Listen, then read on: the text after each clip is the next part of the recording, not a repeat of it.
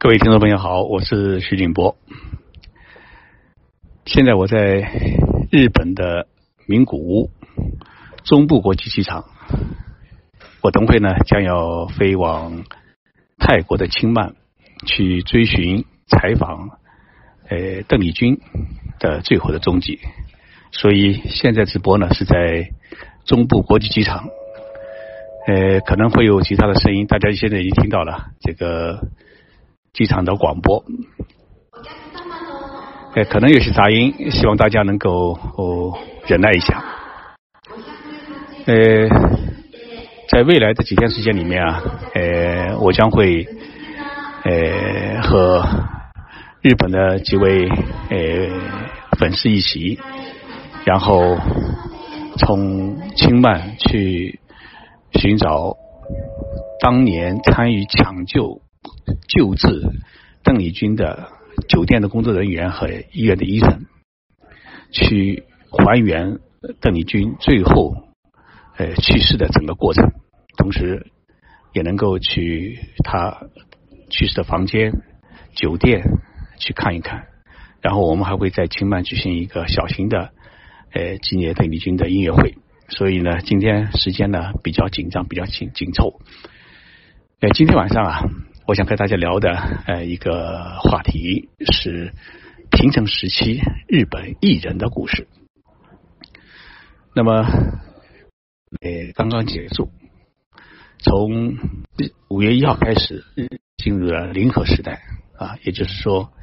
一个天皇呃换了以后啊，日本就要换个年号，也就是要换个朝代。所谓改朝换代，哎，这个过程，哎，这个名词就是这么来的。那么这两天呢，呃，因为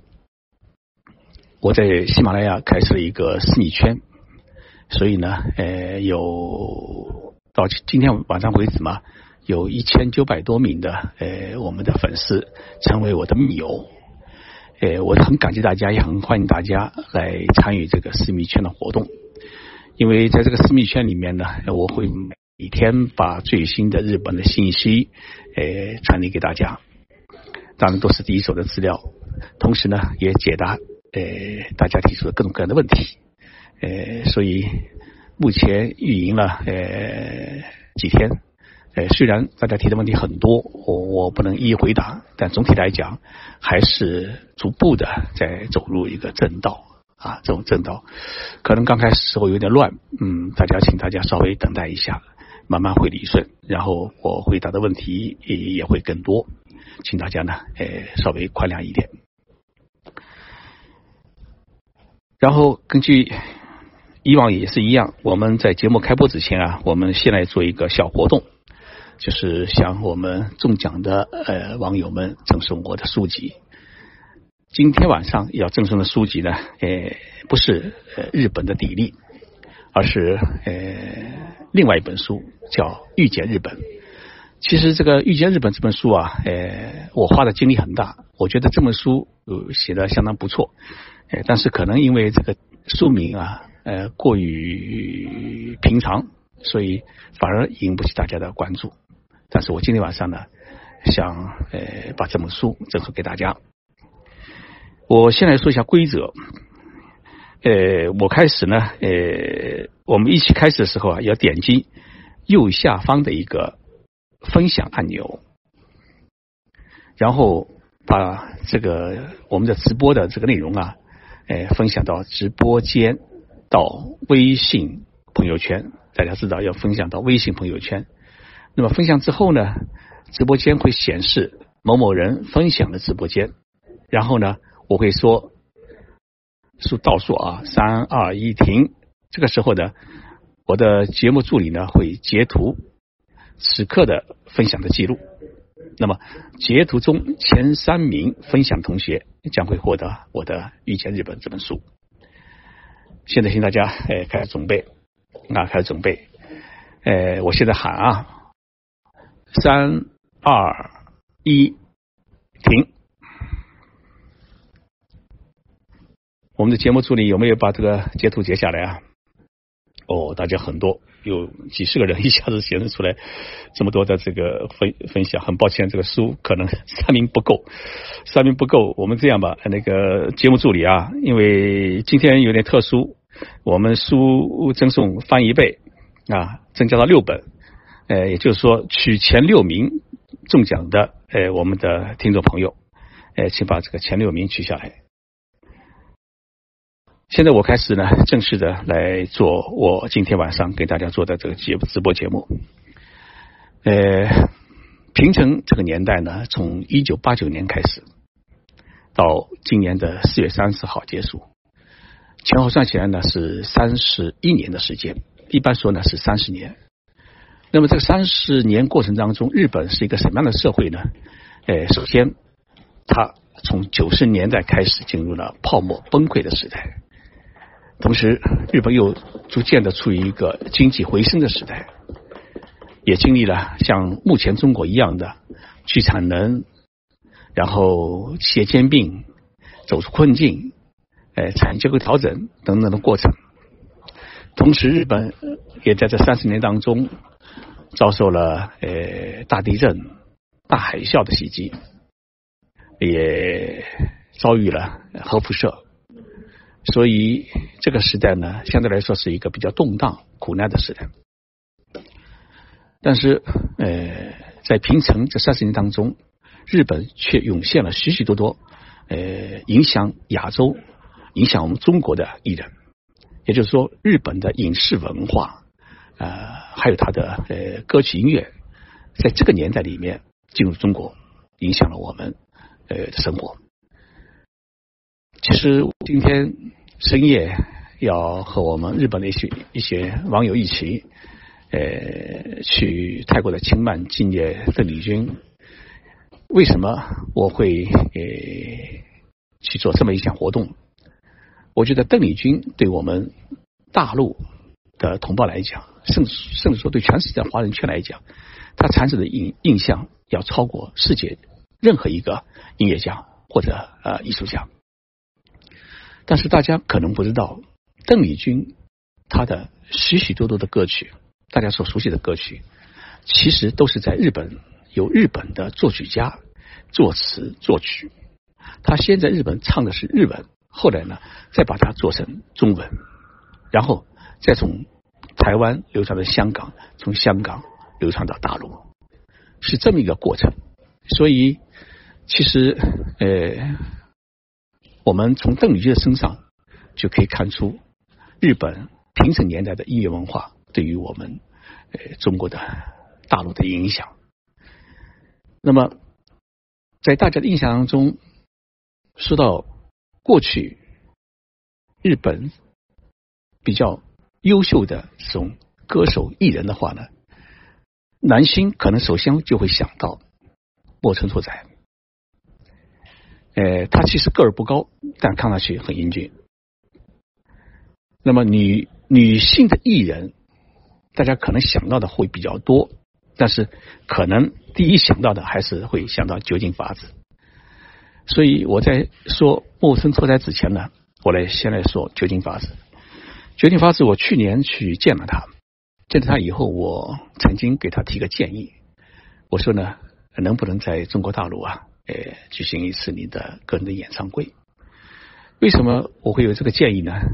因为我在两年前，应该记得是两年前，我做过一档有关他的节目。我觉得日本社会它有一点残酷的地方，就是容纳不下一个艺人他犯错误。因为日本社会呢，他会认为一个艺人吸毒也好，或者涉及到其他刑事案也好。不仅是对他家族家人的背叛，也是对千千万万粉丝的背叛。所以，一个艺术家、一个艺人，包括现在我们的网红，包括像徐老师这样的人，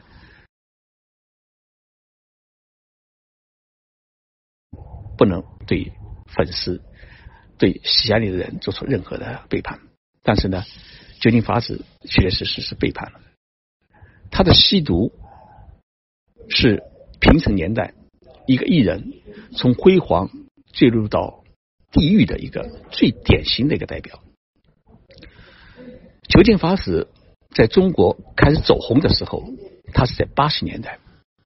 我们年轻的听众朋友可能对他没什么印象，但是我在大学的时代的时候，八十年代后期，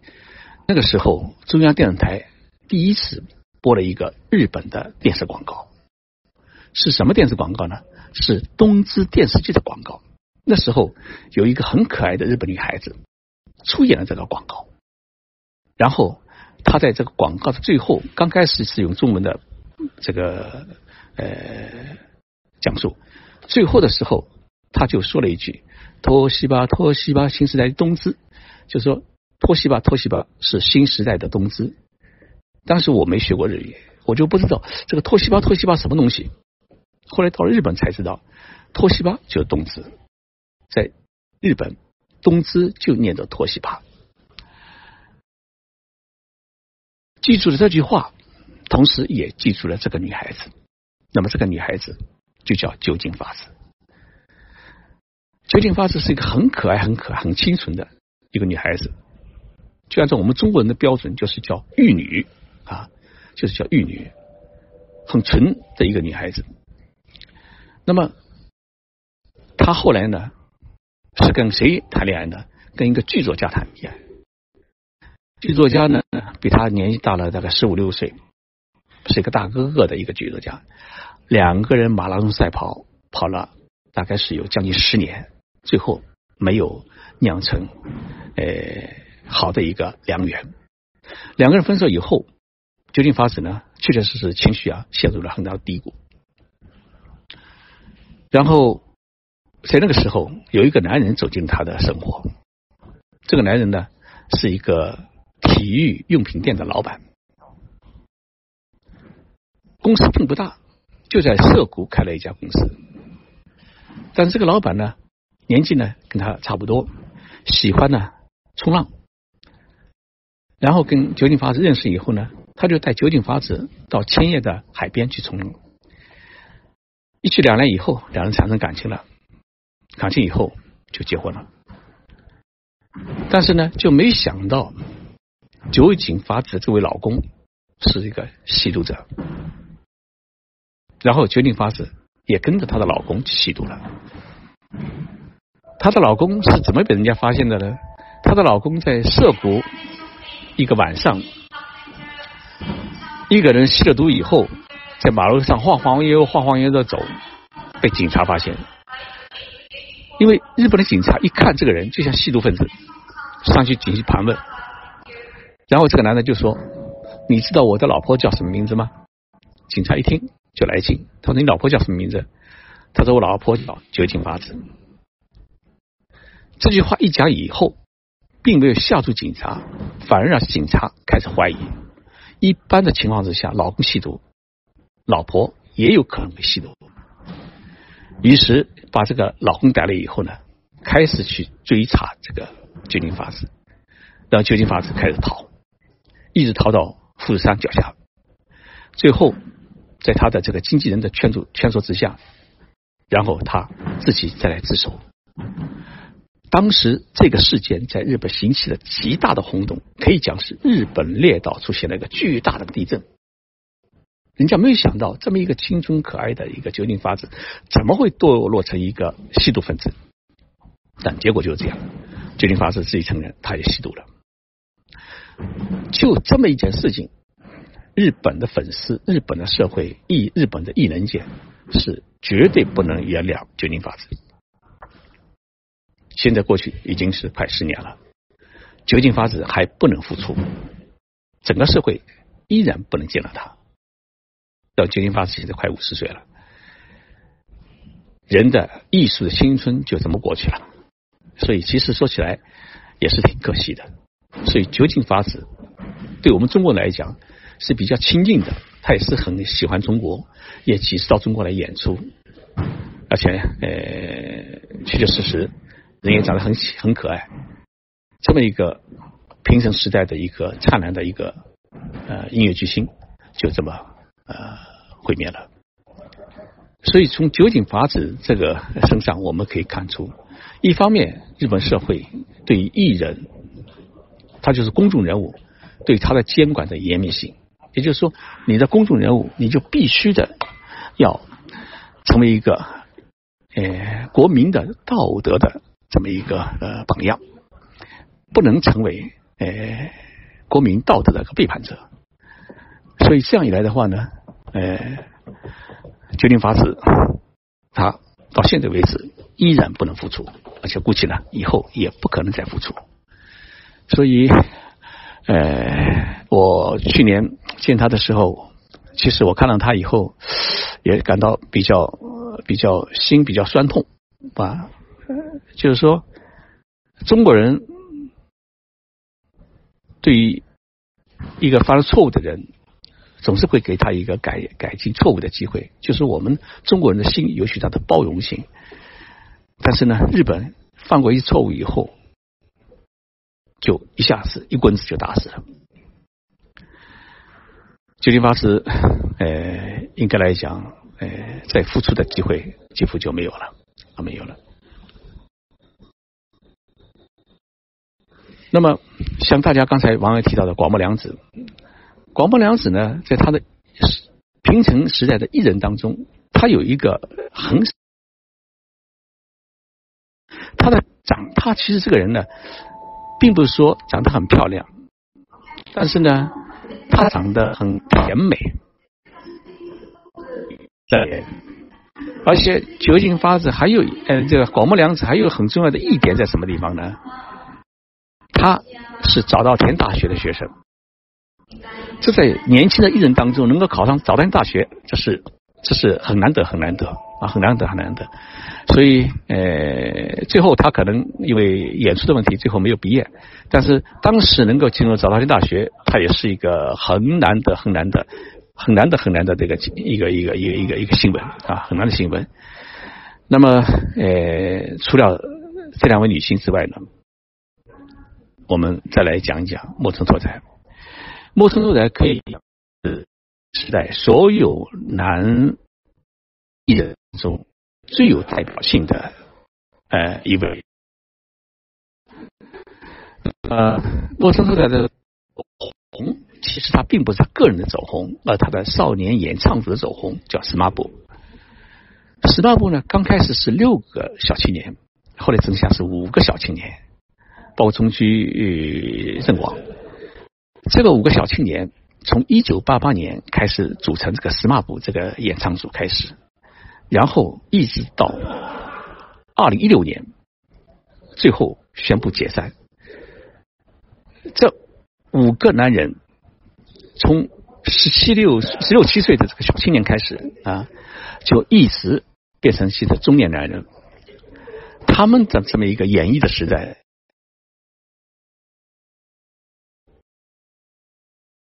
这个呃，少女、少男，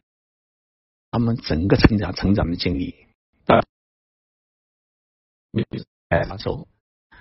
许许多多。日本人讲啊，他说我们都已经成了奶奶了，但是呢，司马部的人除了这个呃陌生拓仔之外，还没有人结婚，所以这是一个很可笑的事情。这么可这么英俊可爱的这么一一群小伙子，到现在都四十多岁了，呃，还是帮工汉，呃，还都没有结婚，所以最终走向解散呢，大家都是表示一种理解。那么木村拓哉呢？呃，他其实因为我见过他几次，他个儿其实并不高，是哦，像陈道明一样的，大家可以理解，就看到陈道明就可以看，可以想象这个啊，这个拓哉，呃，一个演技派的一个很高。在日本，如果一部电视剧收视能够达到百分之十五到百分之二十的话，那是不得了的事情。但是，只要木村拓哉他出演，他一定能够达到这个票房啊，只达到这个收视率。那么，木村拓哉呢，他带领的这个演唱组是嘛部呢？呃呃，应该来讲，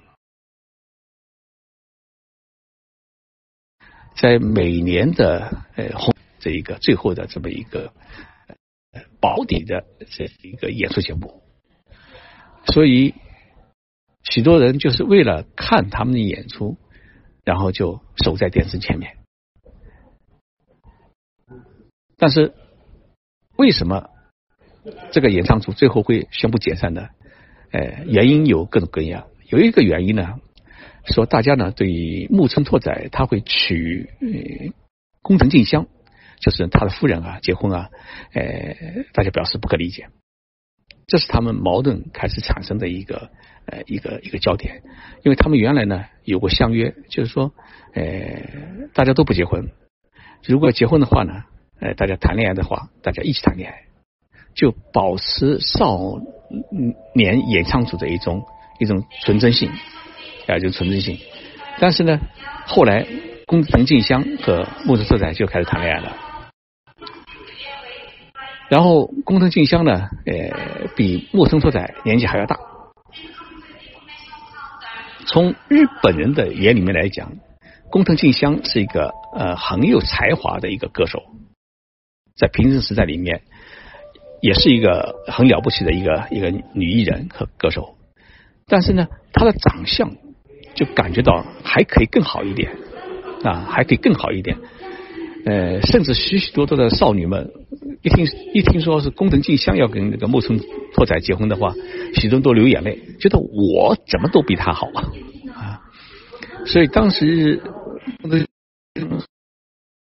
呃木村拓木村在开始宣布两个人谈恋爱，后来宣布结婚的时候，许许多人就感觉到一种痛苦，就觉得好像这个世界怎么会变成这样啊？这个我们心目当中这么一个英俊的这个呃这个木村怎么会去娶这么一个太太？其实这么多年来两夫妻感情很好，然后宫藤静香结婚以后就从演艺界隐退啊，一心来扶持这个丈夫呃去从事演艺工作，同时呢呃也是呃养育自己的孩子。所以我在这里特别讲一就木村拓哉和宫藤静香的女儿，现在才今年应该是十六岁吧，十七岁了，长得是特别的漂亮，呃，脸型像木村拓哉，体型呢像他的那个妈妈，所以现在已经是一个很不错的一个模特儿，个子也很高，哎，所以这两个人的结合，最终产生的这个爱情的结晶，确确实实是最完美的，这是。许多日本人感到意外，但是也感觉到羡慕的一点啊，羡慕的一点。那么，十八部呃这个演唱组是解散了。解散以后呢，呃，各不东西。解散之前，大家说我们一起吃个上火饭吧。但是，就这个五个男人，就是聚不在一起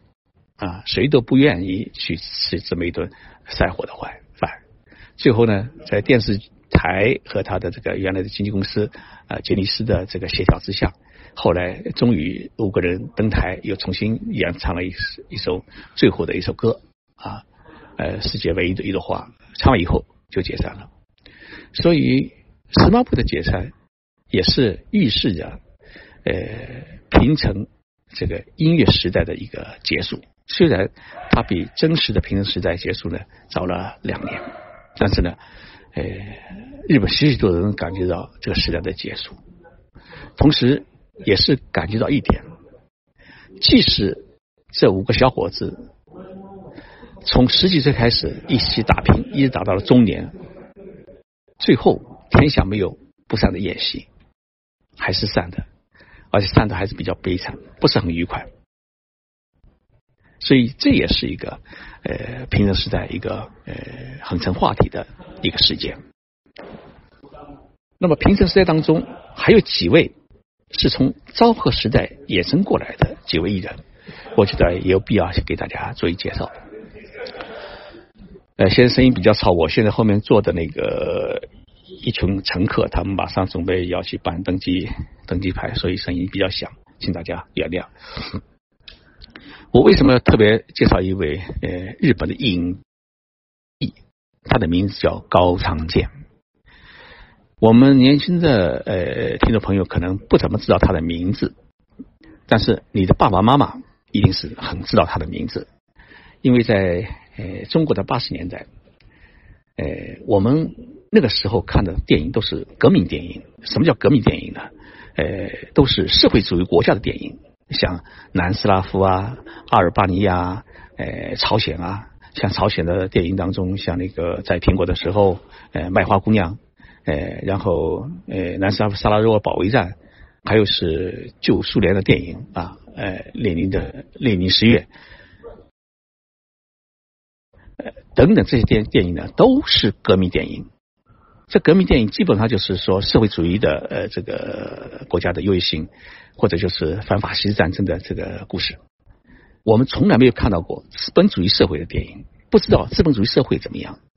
因为在我们那时候教育当中啊，都知道资本主义的国民都生活在水深火热之中，我们生活在呃这个阳光照照射之下，所以。中日在一九七二年恢复邦交之后，到了九十七九十年代七十年代后期，八十年代初开始，日本的电影陆陆续续在中国上映。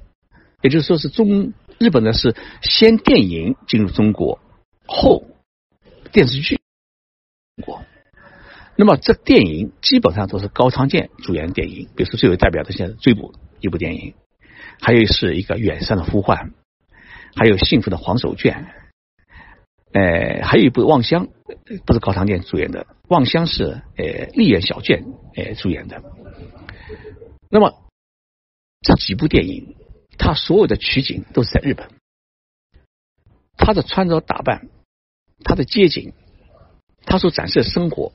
让我们当时看的是傻了眼。我们突然发现，资本主义社会比我们还好。比我们吃的好，尤其在追捕的电影当中，我现在还记得一个镜头：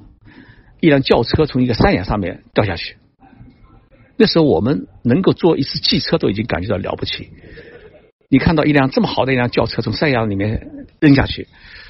呃，我们都感觉到呀，太可惜了！这个汽车怎么可以这么这么这么扔？这多浪费啊！就是那个时代，像高仓健扮演的电影呢，都是一个硬汉的电影。呃，冷峻，但是内心充满了一盆火。呃，然后里面几个配角呢，当时在日在中国当中也是挺有名的，像跟高仓健一起主演这个追捕的电影的中野良子，现在已经是七十岁的老太太了。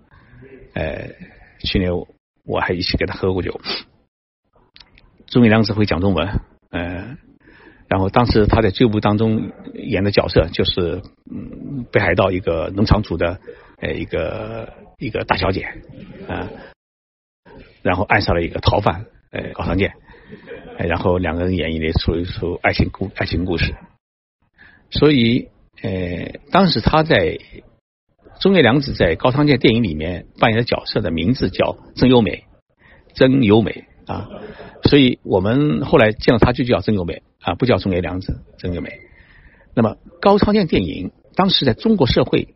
我们一些呃中年的一些听众朋友，你们是不是还记得？中国青年报当年就举办了一次大型讨论会，就是寻找中国的高仓健。为什么会有这样的讨论呢？就是当时的我们中国的女性们看了高仓健电影以后，觉得这才是我心目当中的一个男子汉的形象。回家看看自己的老公，感觉到啥都不像。啊，既没的男男子汉的气概，这个衣服穿的又又又是又是乱七八糟，而且头发也不每天打打理，不像现在我们的中国的这个男人们穿西装系领带啊，头发梳理的呃干干净净。呃，八十年代初的中国男人都没有呃这份呃这个宽裕，能够来很好打理自己。所以当时《中国青年报》就发起了这么一个社会大讨论。就高仓健现象成为一个中国社会的现象。那高仓健后来呃跟张艺谋合作，出演了张艺谋的一部电影叫《千里走单骑》。《千里走单骑》当中有一个小小的角色，就是一个小男孩的角色。呃，高仓健就是抱这个小男孩。高仓健为什么对这个小男孩这么有感情？或者说他为什么会答应？呃，张艺谋来出演这个《千里走单骑》呃这部电影。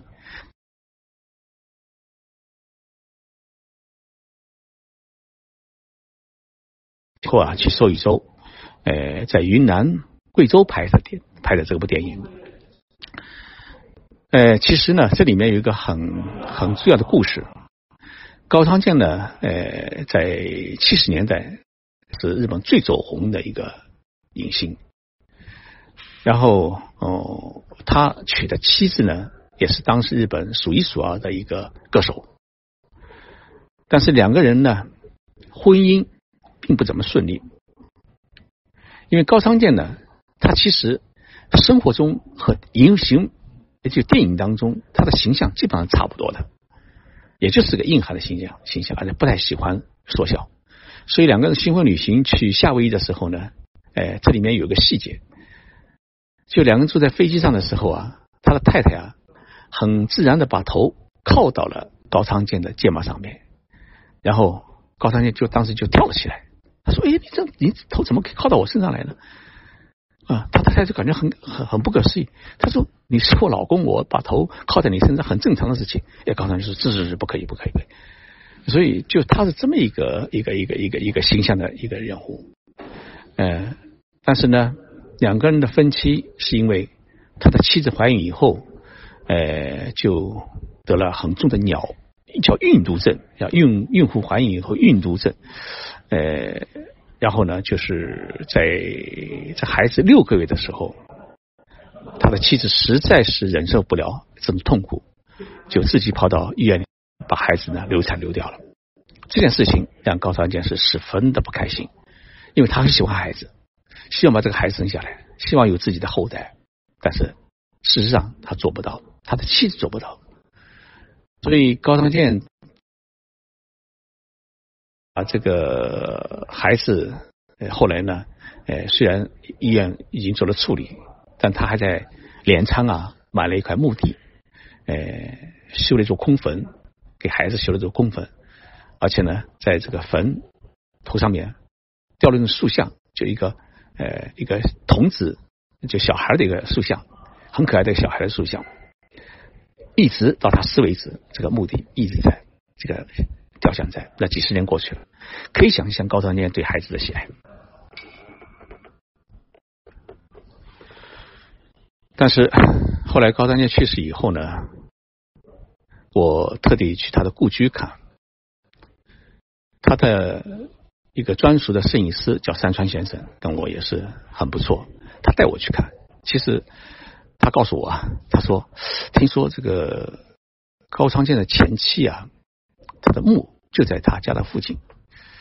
然后我们两个人去猜这个墓会在哪里。后来发现呢，这附近有一座寺院，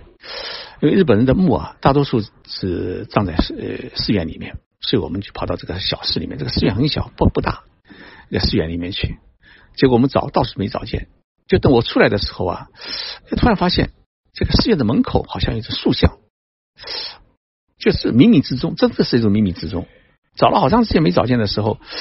就当我离开的时候，突然发现，哎，怎么感觉到一个塑像？回过头一去一看，哎，就是他前妻的塑像。大家知道，高昌建与他的妻子离婚以后，他的妻子是闷闷不乐，后来得了抑郁症，后来就病死了。所以这一点对高仓健来讲是打击是很大的。就是他前期举行葬礼的时候，许多人都期望高仓健能出现，毕竟夫妻一场，百日有恩。但是呢，大家没有在葬礼的现场看到高仓健的出现。但是后来有人发现，就是灵车离开了这个追到现场，然后驶往火葬场的时候。高仓健在马路边久久的站着，然后当灵车驶过的时候，他深深的鞠了一躬。这情景就是高仓健才做得出来的，既有情谊，又有一种悲伤感。所以我就联想到，高仓健他把自己的妻子虽然是离了婚，但他把他这个前妻，他的墓就坐在他。家的边上，这个距离是多少近的？这个寺院这个墓到他家的直线距离是一百米。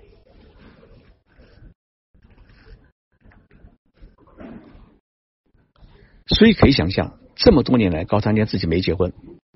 他是个有情有义的男人，他觉得对不起他的前妻，然后就干脆就不结婚了，啊，结婚。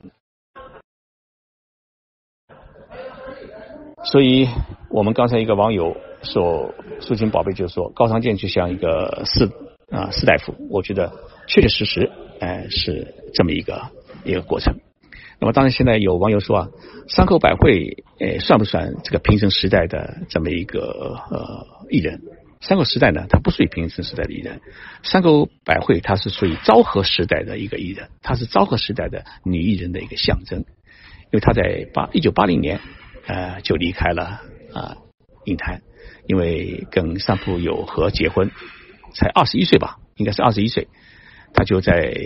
日本的武道馆举行了最后一次告别演出，把话筒放在舞台上面以后，然后就宣告隐退。所以从那个时候开始，三口百惠就消失在呃人们的视野当中，然后呃就在家里面啊相夫教子，生了两个孩子。呃，然后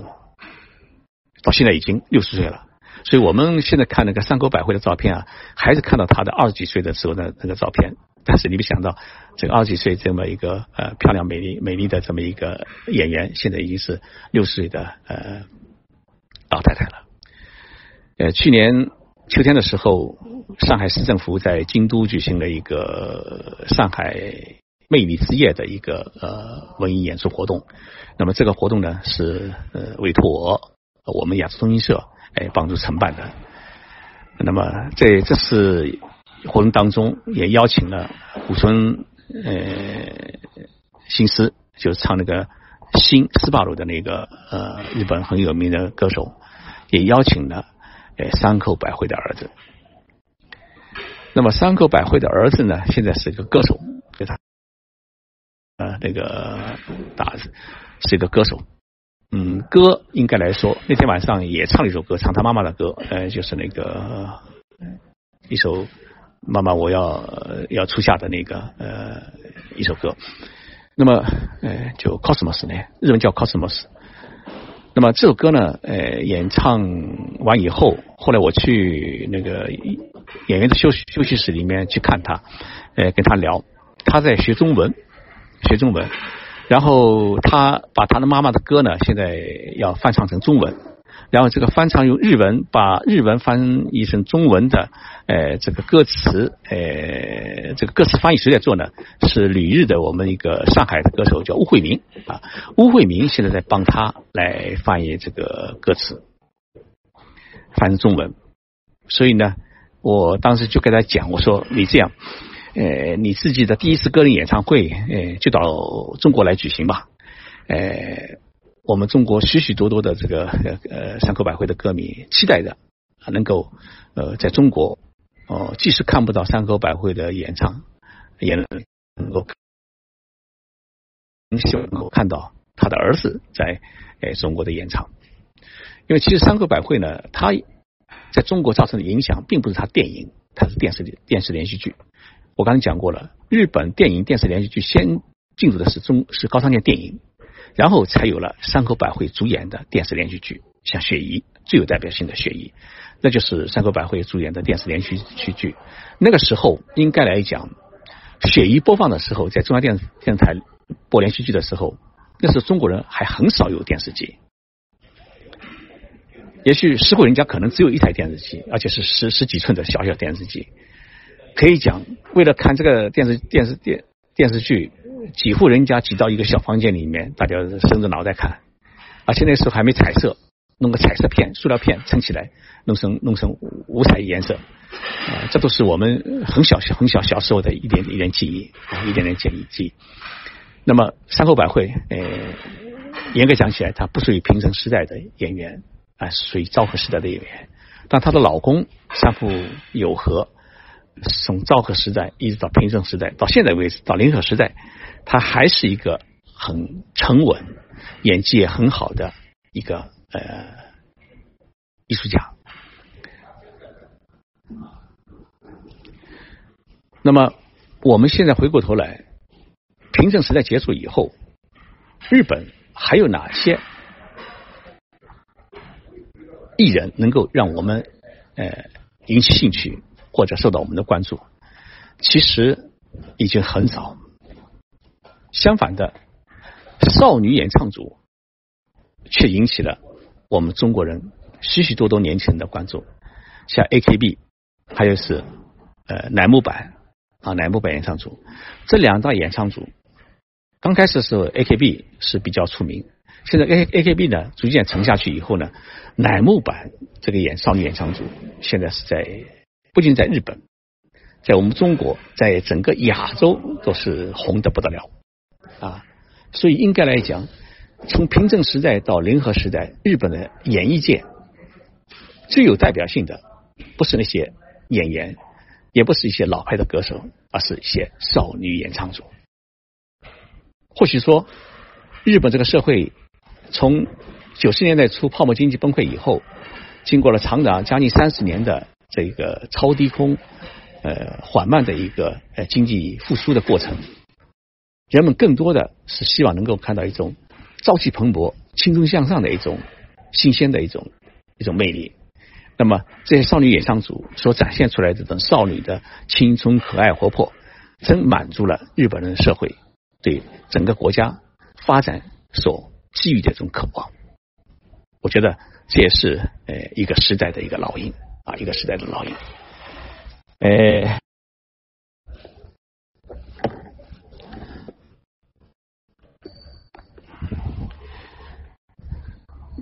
我中间呢穿插一下，呃，关于那个呃私密群的一些问题啊问题，因为为什么呢？我想这地方还有必要向大家进行呃解答一下。就第一件事情是呢，就是说徐静波的这个情报署啊，呃，日本情报署就是我的私密群啊，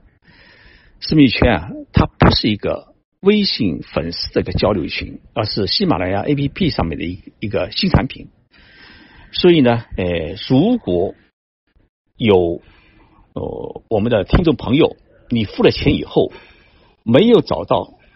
呃徐静波的日本情报署的话呢，你可以呃试着做以下几个动作。第一个呢是将呃喜马拉雅的 APP 啊升级到最新版本，因为老版本上面啊显示不出呃我的那个呃私密圈。第二步呢是用微信登录。喜马拉雅 APP，这会显示出来的。第三步呢，在喜马拉雅的 APP 上面点击账号模板啊，就点击一个账号的模块，再点击我的圈子啊，再点击我的圈子就可以看到。有网友在“静说日本”公众号和徐景波的日本情报署里面啊，呃，有许多留言问我。为什么自己的提问呢？徐老师还没有回答。我这里啊，想跟大家说明一下。首先呢，我非常感谢大家对我的信任和支持。大家提问呢，我是很想一一回答。但是我发现呢，呃，确确实实后台的提问啊，大家特特别多。呃，一天大概有将近一百多个的提问。那么我说实在的话呢，我只能选择一部分来进行。迅速的回答，而且呢，许多的提问呢，确确实实事实呢，呃，跟大家讲，大家提提的问题呢，每个人提的问题都是自己的问题，但是呢，呃，归纳起来以后啊，你会发现许多问题，大家提的问题基本上都是比较相近的问题，尤其尤其在最近这几天啊，呃，什么问题大家提的最为集中的呢？第一个是关于留学，因为我们许许多多的父母亲啊，都在这呃，就加入我的私密圈，对孩子怎么去日本留学。到日本以后，呃，要读哪些专业比较合适？呃，考哪些学校比较好？好，等等这些问题，大家提的问题都比较多。还有一个关于产业和市场的这咨询。说实在的话呢，因为这个产业和市场的这个咨询啊，呃，我看了几个大家提问，都提的很专业。你越专业，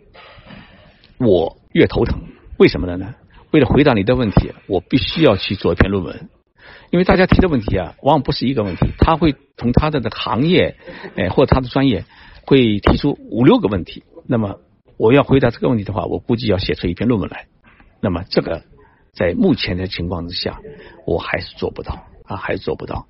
所以呢，呃，出现这两种情况。所以如何来解决？呃，就大家提问多，然后我不能全部一一回答的问题。我现在呢，正在给我们的节目助理啊进行商量，就是能不能把大家这么多的提问，我们进行梳理啊，集中提问题问在哪里，把最大家关心的问题我们都提出来，然后我们来进行集中的回答。我觉觉得呢，这样的话呢，呃，效果可能更好一点啊，更好一点。那么，另外我就保证呢，每天至少会回答五六个问题。其实我一般来说呢，尽量每天现在是争取回答十个左右的问题啊。这样的话呢，呃，尽可能的满足大家的需求。呃，我想，呃，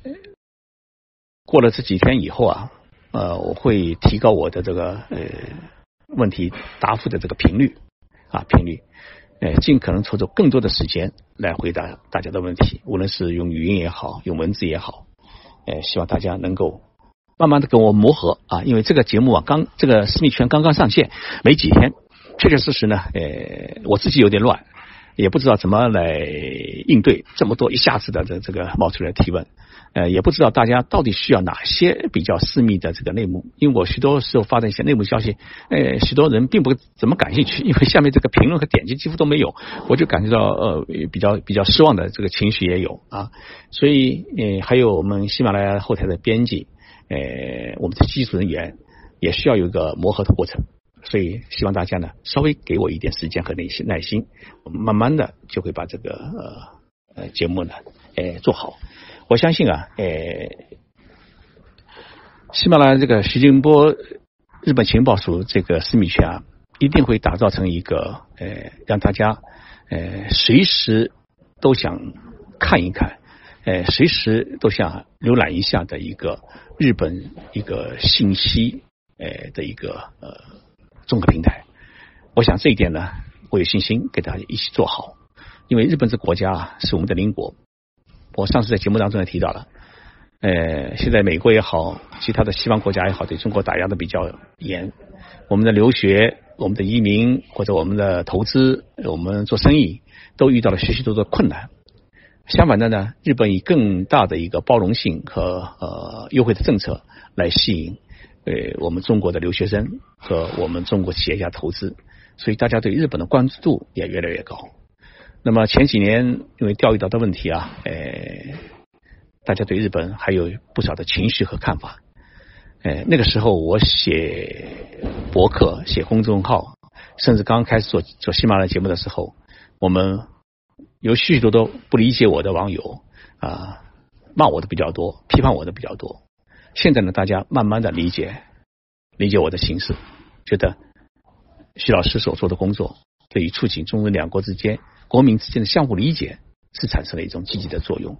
我觉得虽然我不能做得很好，但是凭我个人的一个人的力量在做这么一件事情，我希望大能够得到大家更多的支持和关心。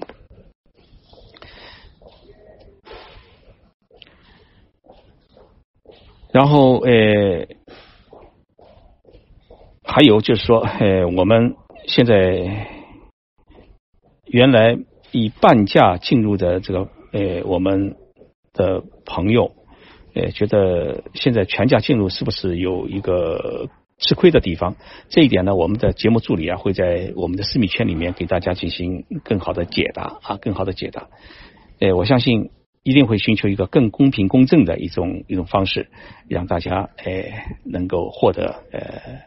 自己的红利啊，自己的红利。那么已经购买了呃。私密圈的朋友们啊，呃，希望能够天天能够跟我有个互动啊。当然，别忘记我们的抽奖活动，无论是何时购买，我们都可以参与。那么现在的奖品呢，呃，除了日本的砥砺和呃遇见日本这个签名书之外呢，还有我的四套全套的书籍等着大家的这个呃去分享，还有听说日本的限量版的特制的日本日本特制的这个笔啊，呃一百支。也是为一百名的听众朋友呃做的准备，还为大家准备了呃每一百名听众当中就准备了八百八十块的现金的红包啊，所以我们这个抽奖群啊，就微信的抽奖群里面，一旦满一百人的话，那么节目助理就会发放八百八十块的现金红包，人人都可以领取啊，人人都可以领取。就是做这个节目啊，呃，虽然有点收费，但是呢，并不是为了寻求获得我们的更多的商业利益，因为喜马拉雅这个节目我做了三年，是完全是公益性节目在做，呃，我一个人在做。大家可能想想，哎，吴晓波老师他是不是有个团队啊？呃，这个其他的这个主播好像都有团队，徐老师是不是有个团队啊？我一直跟他讲，我说养不起个团队，因为做喜马拉雅这个节目啊，每个月打赏大概只有两千块左右，大家给我打赏，两千块钱拿到日本，什么事情都干不了，所以只能我自己拼命的努力，坚持了三年，把这个节目能够做下去，做得更好。